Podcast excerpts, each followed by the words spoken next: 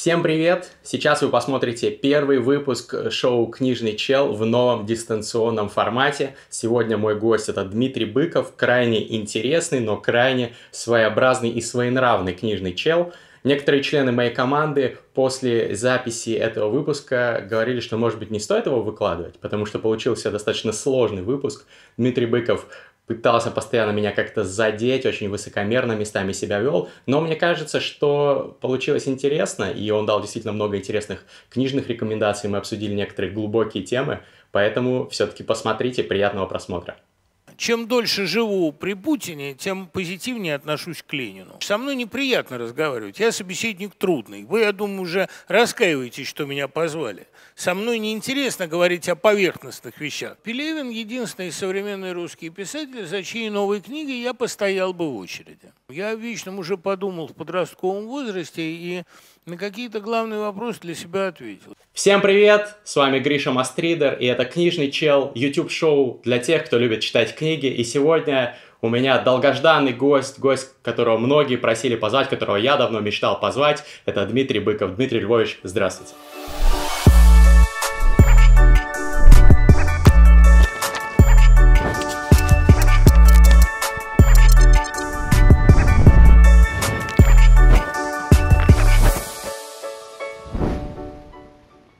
Дмитрий Львович, скажите, пожалуйста, вот пандемия, самоизоляция, изменила ли она как-то ваши читательские привычки? Что вы сейчас читаете?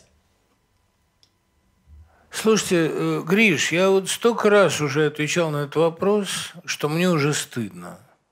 А я ведь ничего нового для вас не придумаю, я скажу все то же самое. А, будучи человеком уже очень немолодым, да, престарелым, скучным, однообразным, я вел такую жизнь последние лет 20. Мне вот сейчас 52, и где-то лет с 32 я вел такую жизнь. Я не тусуюсь, не езжу на Мальдивы и Майорку. А, иногда выступаю в Штатах или Европе, но это выступления, а не тусовки – Поэтому моя жизнь не изменилась. Я с утра преподаю в школе, и какая разница, дистанционно я это делаю или, допустим, очно. Только раньше я просил школьников не тыкать в гаджеты во время урока, а сейчас заставляю их тыкать в гаджеты во время урока. Вот и все. А пишу я во второй половине дня или по выходным. И сейчас я делаю то же самое. Э, читаю я на ночь, и сейчас читаю на ночь. И читаю я сейчас книгу Михаила Шепелева, замечательного русского поэта, живущего в Штатах. Это его первый сборник. Я, наконец, уломал его собрать книгу из там, 50-60 стихотворений и издать ее в Петербурге в Новом Геликоне. На мой взгляд, это единственное издательство, которое сейчас издают стихи. Э, вот, собственно, и все. А, Дмитрий Львович, я смотрел в одном из ваших интервью, вы говорили про то, что когда-то задумали написать книгу для власти, которую бы прочитала власть, которую бы прочитал, например, Путин, может быть, и что-то изменил в своем поведении. Книга про э, заповедник с амурскими тиграми, если я не ошибаюсь. А, вот скажите, какая книга могла бы сейчас повлиять на людей, чтобы они изменили свое, может быть, отношение к таким вещам, как э, глобальные угрозы, эпидемии и так далее, чтобы они задумались и э, готовились к следующим пандемиям и прочим таким рискам. Я думаю, это должны быть книги мотивирующие, как бы заводящие, как такой ключик, чтобы жить захотелось и не просто жить, а преодолевать, как-то ломать тенденцию. В этом смысле самые мотивирующие книги, какие я знаю – это а, романы и рассказы Александра Грина, которые надо читать, поскольку это главный витамин счастья и энергии. Это роман Михаила Веллера «Приключения майора Звягина». Роман довольно опасный, но вместе с тем очень мотивирующий. И роман Елены Иваницкой «Делай, что хочешь». Вот, мне кажется, это те три книги, которые в известном смысле могут повлиять на читательские действия, а не на мировоззрение. А почему вы все-таки решили не писать книгу, обращенную к власти? Потому что я понял, как ее писать, и мне стало неинтересно. Я предоставил это тем, кому, может быть, хочется написать такую книгу. И потом, понимаете, я просто понял, что даже если я напишу роман, который повлияет на Путина или вообще на людей во власти, это же в судьбе нынешней власти ничего не изменит. Свое историческое время они прожили, а сколько они еще будут оставаться у формальной власти, это не важно. Сейчас надо заниматься другими вещами. Надо придумывать ту новую Россию, которая будет после них. И, может быть, после нас. Вот этим и стоит заниматься. А, но вы сами этим сейчас, э, я так понимаю, не занимаетесь. Вы сказали, это что вам совершенно, Гришенька, тема... не ваши заботы, чем я сейчас занимаюсь. То, чем я занимаюсь, это будущая сенсация. Это книга, которая обеспечит мою безбедную старость. И к вам она, Гриша, никакого отношения не имеет, и я вам ничего о ней не расскажу. Конечно, я занимаюсь и выдумыванием России будущего, и планированием своей жизни в этой России будущего, и мотивацией людей для получения образования, желание в этом будущем. Все это я делаю, но все это я делаю в строгом секрете. Вы же очень мало обо мне знаете. Обо мне вообще никто не знает ничего. Кроме того, что я в прошлом году из-за дурацкого отравления угодил в больницу. Это то, что все обо мне знают. А чем я отравился, кто меня отравил, этого не знаю даже я сам. Э, я, безусловно, сочувствую вашей ситуации в прошлом Нечему году. Нечему сочувствовать, все обошлось. Что я я, я рад, что все обошлось, но я знаю вас, э, конечно же, преступно мало, но я еще 10 лет назад в МГИМО, например, прогуливал свои лекции на юридическом факультете, чтобы ходить на ваши Это лекции очень трогательно, но лекции – это не главное мое занятие. Я в основном книжки пишу, Гриш. Вот из них вы могли бы что-то обо мне узнать, но вы же их не тоже. читали. И книги ваши тоже читал, поэтому вы зря так э, Не читали, меня, Гриша, не а читали. Цитаты? Ни одного моего романа вы не открыли никогда. Но это меня не огорчает. У вас впереди много радости.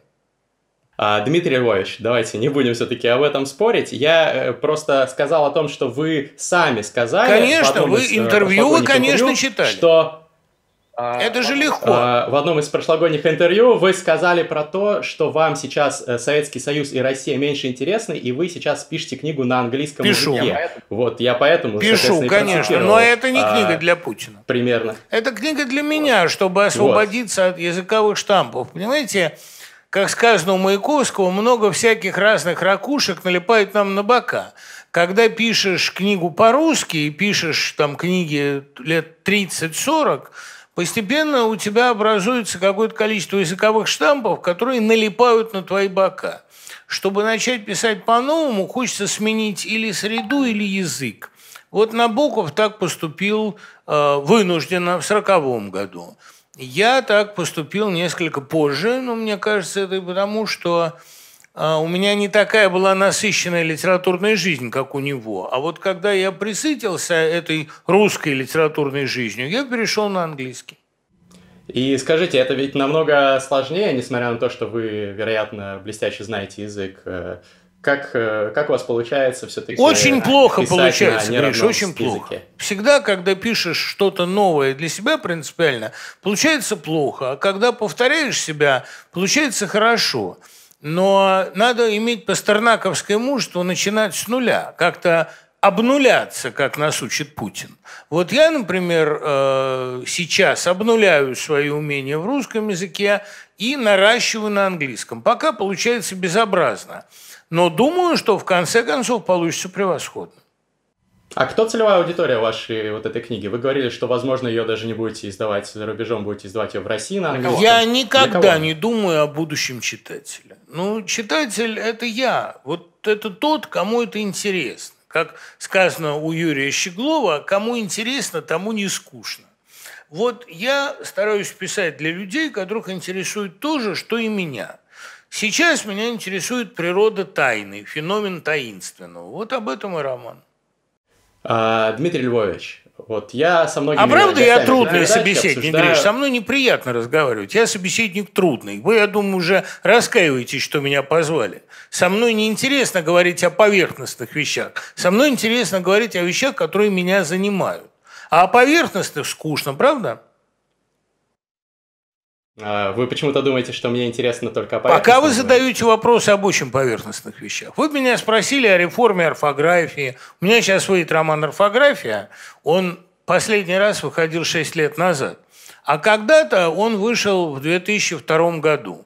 И вот, мне кажется, сегодня, в день рождения Ленина, очень бы интересно поговорить о русской революции, ведь это роман про 18 год. Вот вы к Ленину как относитесь?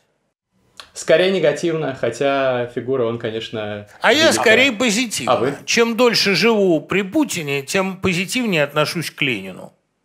И знаете почему? Потому что Путин сделал все, чтобы отбить у народа охоту к политике.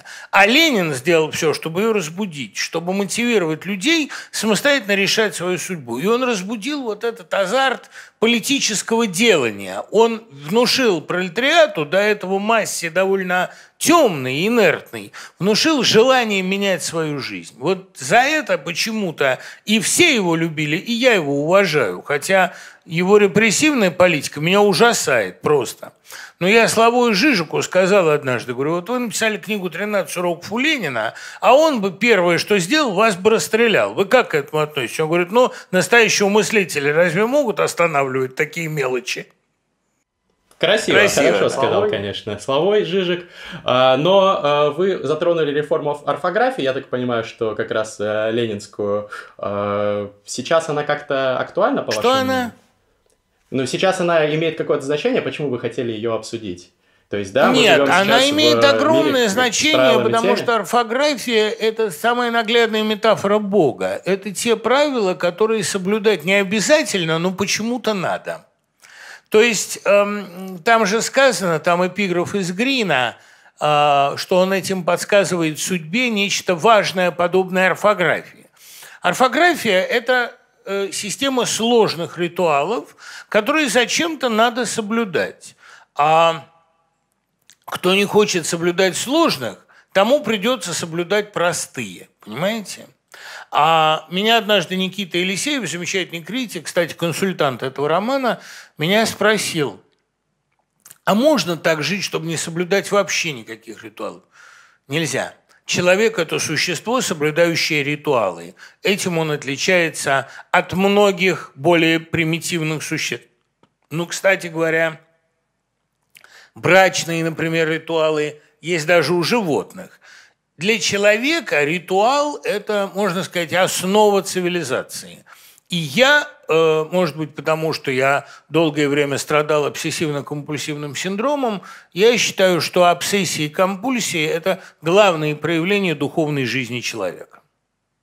А к реформе орфографии как вы относитесь? Э, то есть есть достаточно существенное число пуристов, которые негативно к ней относятся, говорят, что лучше было, когда были еры. Нет, ну это не обязательно пуристы. Там в романе все про это есть же. Вы прочтете, вам будет интересно. Там как раз есть и люди, которые считают необходимым вообще отменить орфографию. Есть люди, которые, наоборот, настаивают на ее усложнении. Это роман о коллизии сложного и простого. Я считаю, что чем сложнее орфография и пунктуация, тем утонченнее страна, и тем, э, кстати говоря, выше ее перспективы.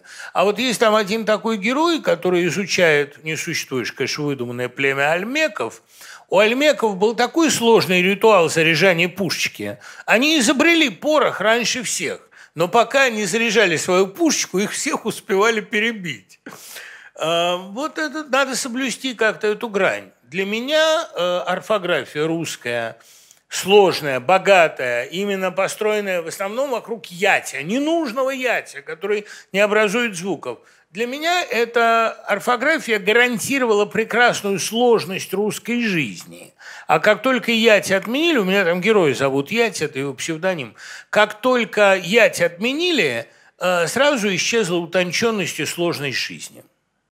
Ну, я так понимаю, вы отсылаете еще к э, гипотезе лингвистической неполноты Сипира Уорфа, что... Чего-чего? Чего еще раз а не наоборот. слышу?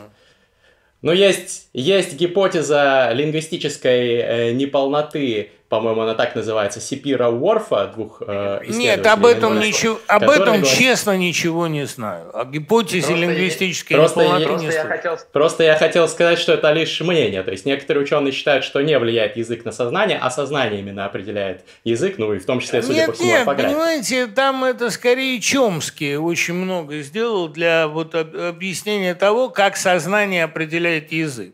Мне кажется, да, наоборот, мне да, кажется, что да. наоборот, что, э, что язык сам по себе влияет на сознание. Чем сложнее и разветвленнее язык, тем богаче сознание. Вы можете спросить, неужели язык дан? Неужели он трансцендентен? Да, он дан, я так считаю. У меня такая религиозная точка зрения. Я знаком э, с Наумом Нимом Ефремовым, замечательным математиком, и он мне сказал, структура языка иврит настолько логична, что такой язык мог быть только дан, выработаться он не мог. Для меня язык – одно из свидетельств бытия Божия. Я не думаю, что язык вырабатывается человеком в процессе его трудовой деятельности. Я думаю, что язык откуда-то ему известен изначально, вложен, прошит – когда мы умрем, мы все в этом убедимся. Или не убедимся.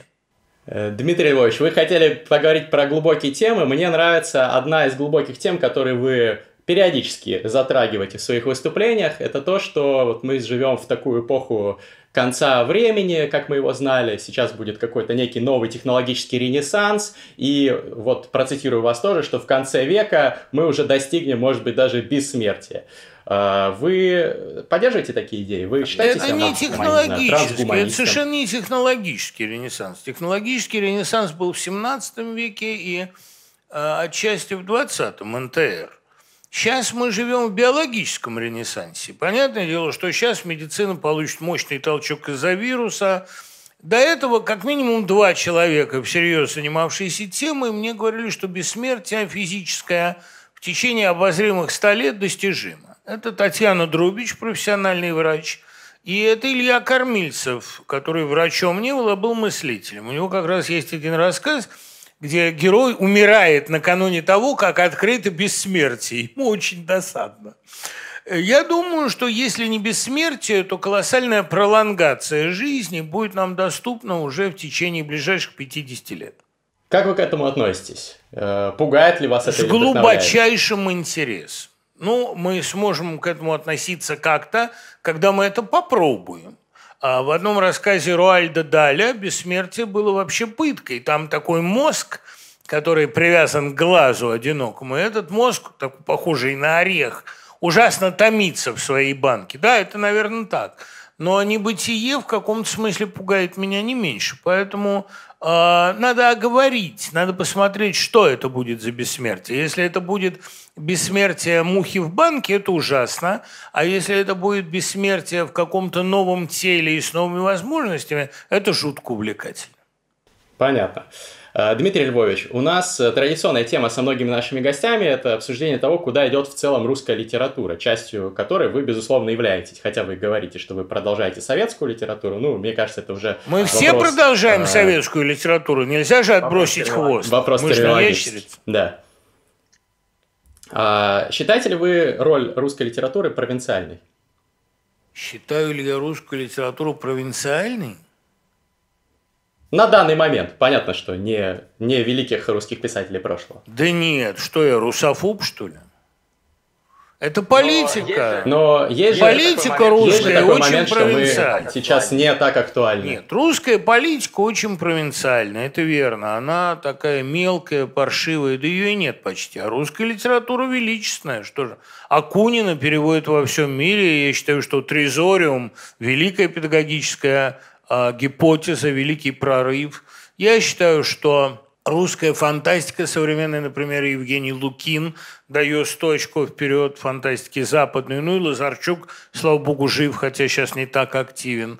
А русская поэзия по-прежнему остается изрифмованной, наверное, лучшей в мире. Верлибры, кстати, неплохие. Нет, русская литература совсем не провинциальна. Просто она временно э, зависит очень от места России в мире в целом. А это место сейчас не доминирующее. Но будет время, когда русская литература докажет свои лидирующие позиции. А что вы скажете по поводу роли литературы в мире в целом? Того, что сейчас для многих литература уже не, далеко не главный жанр искусства. Кто-то вообще перестает читать книги, даже интеллектуальные, умные люди. Знаете, для неграмотных людей роль литературы вообще стремится к нулю. Точно так же, как для людей, не знающих физики, совершенно непонятна роль теории относительности. Но из того, что кто-то что-то не понимает, мы же не будем делать объективные выводы о значимости литературы. Я, например, ничего не понимаю в Эйнштейне. Или в Ландау. Но я понимаю, что это великие умы. Точно так же люди, которые ничего не понимают в литературе, могут сейчас думать, что литература никакой роли не играет. Но не будем же мы прислушиваться к их дурацкому мнению.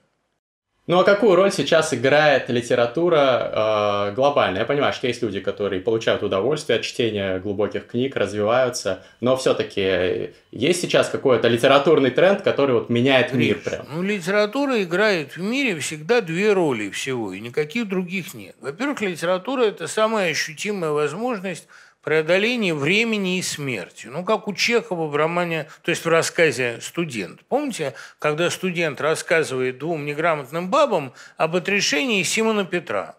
Вот Симон Петр отрекся от Христа, и он чувствует, что он внутри той же длинной, холодной и страшной ночи. Это ваш способ попадать туда, где вы никогда не были. Это преодолевать время, ограниченность, узость вашей жизни, но это, как сказал вот Мамардашвили, о Прусте, это наш единственный способ помыслить чужую мысль а, пожить чужой жизнью, преодолеть замкнутость бытия. Это очень существенная функция чтения. Ну а вторая функция когнитивная, познавательная. Если бы не чтение, вы бы просто не узнали, как это бывает, например, тайфун на южных морях. А благодаря Джозефу Конраду вы пережили этот опыт. Если бы не читали Мелвилла, вы бы не знали, каково быть китобоем. Если бы не читали Джека Лондона, вы бы не знали, каково ловить жемчужины. А так вы их пережили, и все в порядке. Но сейчас же есть Netflix, можно посмотреть документалку про то же самое. Документалка навязывает вам чужое зрение, вы видите то, что увидели другие, а ваш способ экранизировать чужую жизнь – только читать. Ничего на тему другого не придумал.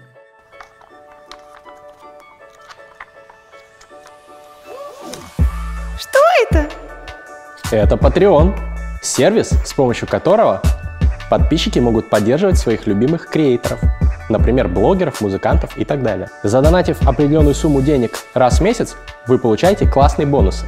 Например, от 3 долларов в месяц вы получаете членство в закрытом телеграм-чате мастридеров, где сидят около 100 человек, классное сообщество, ребята со всего мира, Москва, Лондон, Киев, Сан-Франциско. Обсуждаем классные мастриды, делимся какими-то лайфхаками по биохакингу, рациональности и так далее. От 5 долларов в месяц вы получаете свое имя в титрах всех моих ютубовских проектов. От 10 долларов в месяц вы получаете доступ к эксклюзивному контенту на Патреоне. Это в том числе легендарные 420 подкасты, в том числе с Букером, с Форсайтом, со многими другими людьми еще будет. За 20 долларов в месяц вы получаете членство в книжном клубе Мастридера, ну то есть меня. Мы раз в месяц собираемся, обсуждаем классные книги. За 30 вы получаете классный мерч Фабула Gang нашей творческой тусовки. А за 50 вы сможете прийти на съемки и на записи моих подкастов и затусить вместе со мной и моей командой. Спасибо всем, кто поддерживает. Книжный чел. Рубрика «Like Бунин». Традиционная рубрика нашей передачи, в которой э, я прошу гостей нашей передачи дать короткое, емкое определение, характеристику каким-нибудь интересным писателям прошлого и настоящего. Вы знаете, что у Бунина были такие характеристики, обычно едкие, ироничные, про его всех великих современников. Попрошу вас дать несколько таких тоже характеристик. Кого, можно кого еще раз, кого характеризовать? Э, других писателей. Прошлого и настоящего. Я очень люблю Александра Житинского. Это мой главный писатель, в каком смысле мой литературный отец. А, мне кажется, что его литература, она мало того, что мне необычайно близка, но это еще и замечательный способ для человека как бы воспитать в себе главные человеческие качества – сомнения, насмешливость, фантазию. Вот я всем рекомендую Житинского. Прежде всего, его роман «Потерянный дом» или «Разговоры с милордом». А, я немножко не объяснил вам формат, Дмитрий Львович. Я называю просто фамилию писателя, а вы даете ему характеристику. Но про Житинского спасибо большое за рекомендацию. А может, я, я не знаю изучу. того писателя, которого вы назовете. Такое возможно вполне. А, сомневаюсь, вряд ли, вряд ли такое будет. А, давайте начнем с русской классики. коротко, одно, од, в одном или в двух предложениях просто вашу характеристику того или иного писателя. Лев Николаевич Толстой. Про него очень хорошо Ленин сказал сегодняшний юбиляр. Срыватель всех и всяческих масок. Нарушитель конвенций. Федор Михайлович Достоевский. Э, истеричный подражатель Диккенса. Бунин. Э, самый консервативный из русских авангардистов. Маяковский. Э, гениальный мастер поэтической риторики. Пастернак.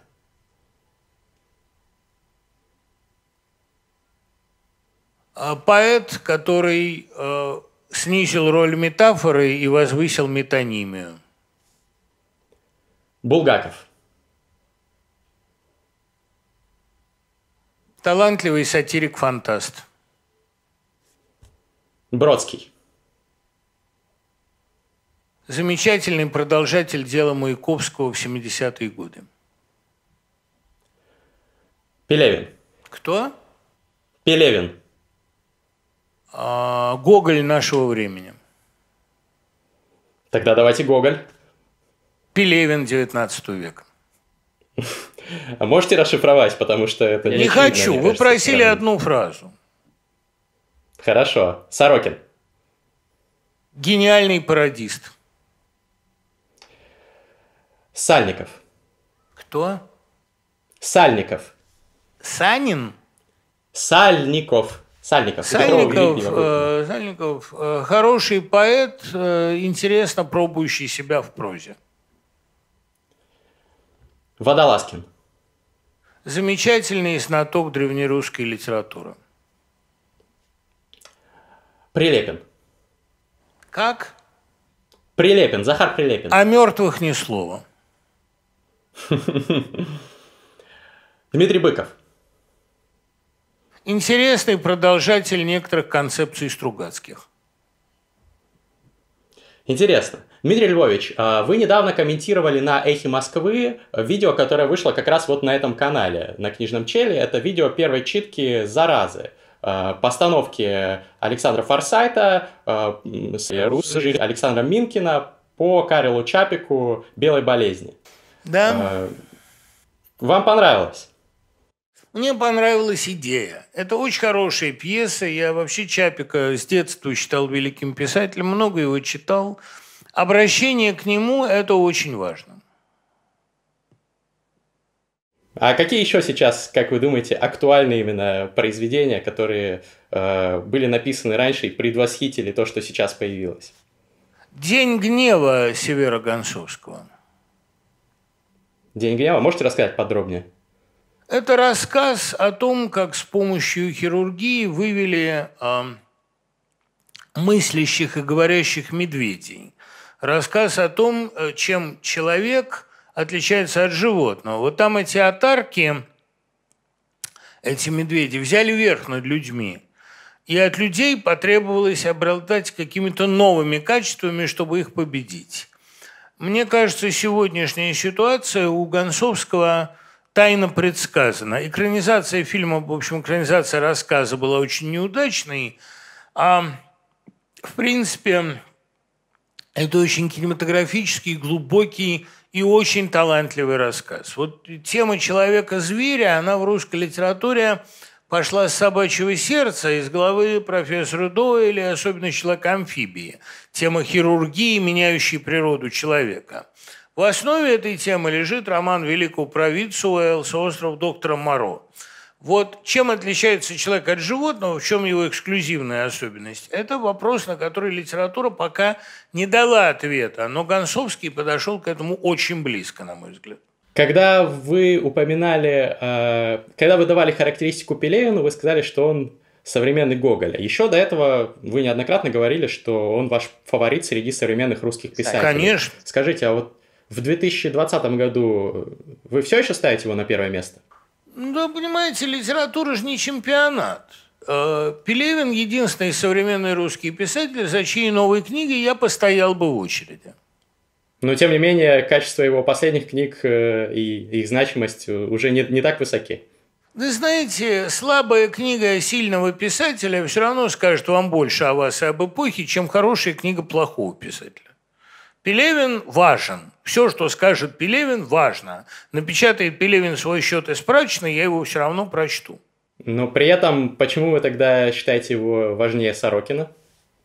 Я не считаю его важнее Сорокина. Я его люблю больше, чем Сорокина, потому что чувство, которое будет во мне э, Сорокин, э, ну, не такие высокие, скажем так, и не такие приятные, как чувство, которое будет во мне сентиментальный, добрый, глубоко религиозный Пелевин. Скажите, пожалуйста, Дмитрий Львович, вот вы ведете радиопередачу, пишете э, стихи для газеты, у вас есть лекторий, э, вы еще при этом плодовитый писатель и умудряетесь читать. Сколько вы книг в год читаете? Я в школе еще преподаю, Гриш. В школе преподаете, да, еще не, не сказал. Сколько вы книг в год читаете? Я никогда не считал, Гриш, но я же не для счета это делаю. Знаете, вот я... Я когда, понимаю. Когда я дачных комаров бью, я же не считаю их. Я решаю проблему. Комары меня кусают. Я и с литературой также поступаю. Я ведь читаю или пишу для того, чтобы решить свои проблемы. Это такая аутотерапия. На счет я делаю другое. Там, я вот, скажем, эм, количество своих поездок автомобильных давних, дальних в порядке автотуризма я одно время подсчитывал. Свои наезды своих километров. Потому что мне это труднее, чем читать. Но литература, это же я делаю для того, чтобы решить свои тайные проблемы. А какой порядок э, цифр в автомобильных наездах, если не секрет? Это моя маленькая тайна, как и количество моих женщин. Хорошо, но вопрос у меня был про следующее. Вы очень много чем заняты. Как, как вы находите время на то, чтобы думать э, думать о вечном, думать о высоком, писать э, книги, если вы постоянно... Не нахожу, я не, не нахожу времени думать о вечном. Я о вечном уже подумал в подростковом возрасте и на какие-то главные вопросы для себя ответил. Сейчас я больше думаю над вопросом, как построить нарратив, чтобы от него нельзя было оторваться. Вот эта проблема меня волнует. И э, скажите, вы, вы говорили про то, что... Вы говорили, что сейчас пишете какой-то роман самый главный свой. Это не, не то, что главный. Нет, я, я пишу роман, от которого нельзя будет оторваться. Ну, мне хочется решить для себя такую задачу. Поставить вопрос. Можно ли написать книгу, от которой не оторвешься? Вот я ее и пишу. Когда-то Акунин себе поставил такую задачу, написал «Алмазную колесницу». Действительно, через роман пролетаешь вот так, как на русских горках на аттракционе. Так же и здесь. Речь о вашем англоязычном романе? Нет. То есть вы параллельно пишете русскоязычный нет, вот ваш нет, опус? Нет, просто этот роман в процессе его написания стал англоязычным. Угу. То есть вы не пишете Я сначала думал, книг. что «Океан» будет русским романом. Я сразу знал, что он будет называться «Океан», еще в Чикаго, где я его придумал, глядя на огромное вот это озеро с, с небоскреба, я понял, что роман будет называться «Океан». И про что он будет? Он будет про человека из Самертона. Я это придумал. А дальше я стал думать, как его написать. И понял, что он может быть только англоязычным, потому что если я напишу его по-русски, он будет тащить за собой каждая фраза слишком много ассоциаций, и это будет не так интересно читать. А когда я пишу по-английски, я отсекаю эти сторонние размышления, проза получается более мускулистой. Как учил Лимонов, надо так, чтобы не грамма жира. Ну вот я пытаюсь без жира. А кто для вас ориентир как стилист, как мастер английского языка? Марк Данилевский. В английском языке? Марк Данилевский пишет по-английски, Гриш. Вы почитайте. Хороший писатель очень. Прочитайте фамилию. Не... Фамильер прочитайте. Это великолепное произведение. А еще кто? Из, может быть, таких более известных писателей? Капо, Капоте, Моем. Жира нет, мускул голый. Вот Капоте, да, это писатель, который лучше, по-моему, вообще когда-либо родившийся прозаик. Но Капоте же был давно. Как-то хочется к сегодняшнему дню экстраполировать его достижения. А вы читаете больше на английском или на русском? Сейчас больше на английском. Это утилитарно? Потому что вы пишете книгу? Гриш, или... я ничего не делаю утилитарно. Это так складывается. Просто книги, которые мне интересны, сейчас чаще появляются на английском языке. Последняя книга по-русски, которая была мне интересна, это, наверное, сборник стихов Анны Рус. А проза по-русски сейчас довольно скучная. Ну вот, собственно, когда я говорил про провинциальность русской литературы, я об этом и говорил, что нет, не это, не, про, это не провинциальность, это как бы страх. но этот страх пройдет, и люди начнут писать о том, что их волнует действительно. Пока это прорывается в поэзии и в огромной степени в драматургии. Драматургия сейчас по-русски хорошая. Ксения Драгунская, например, шедевр. А вот э, проза, ну, мало прозы. Кроме Дениса Драгунского нечего назвать. Но вот Денис, он такой очень сильный писатель. И вообще вся семья Драгунских очень талантливая. А что вас из э, зарубежных новинок сейчас вдохновляет? Ну вот, мне очень понравился роман Винделы Виды «Одежда купальщика лежит пуста», «Одежда ныряльщика лежит пуста». Это блистательная книга. И очень хорошо переведенная. А нон-фикшн вы много читаете? Ну, последнее было «Человек с поезда». Вот это расследование. Я еще два года назад ее купил, когда вышла. И потом еще одна такая хорошая английская книга, забыл я фамилию девушки, она расследует историю покушения на нее. Она с подругой ехала на велосипеде, на нее напали. И она 20 лет спустя вернулась в те же места. Это крутой такой нон-фикшн, очень страшный. А какие бы вы нон-фикшн книги включили в список своих любимых? Может быть, Гриш, я не люблю вас? списков. Можно я пойду отнесу матери некоторое количество куриных котлет? Да? Просто, правда, я должен бежать, потому что у меня еще сегодня уроки. Я вам очень благодарен за интерес и очень надеюсь, что вы что-нибудь моего после этого почитаете. Ладно, мы в следующий раз поговорим более осмысленно. Я вас люблю, будьте счастливы, до скорого и всем остальным тоже пока. Ладно, пока, спасибо. Ну что, друзья, это был Дмитрий Быков в шоу «Книжный чел», а сейчас традиционный конкурс. Как всегда, в конце передачи я разыгрываю две книги. На этот раз это две книги Дмитрия Быкова. Несмотря на то, что он говорил, я их читал, и они достаточно хороши. Это книги из рубрики «Прямая речь», сборник его лекций по русской литературе.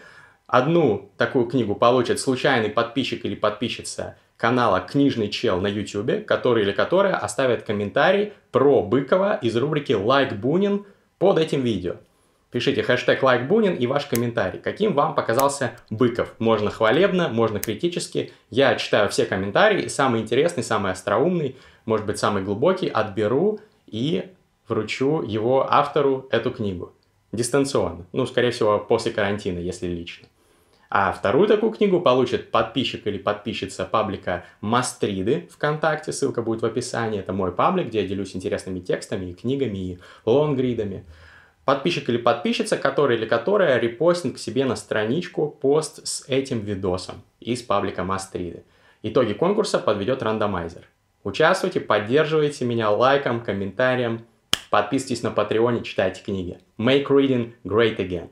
Всем спасибо, что смотрели. Меня зовут Гриша Мастридер. Подписывайтесь на канал. Здесь выходит шоу «Книжный чел», интервью с или видеоподкасты с деятелями литературы, культурной интеллигенции, учеными, про их любимые книги и не только. Здесь выходит мое шоу «Мастриды», где я один перед камерой рассказываю про интересные книги, концепции из трансгуманизма, рациональности, продуктивности и многие другие темы тоже поднимаю. И здесь выходит наш замечательный подкаст вместе с Александром Форсайтом «Терминальное чтиво» в видеоформате, где мы тоже беседуем с классными спикерами, а еще иногда даже фристайлем.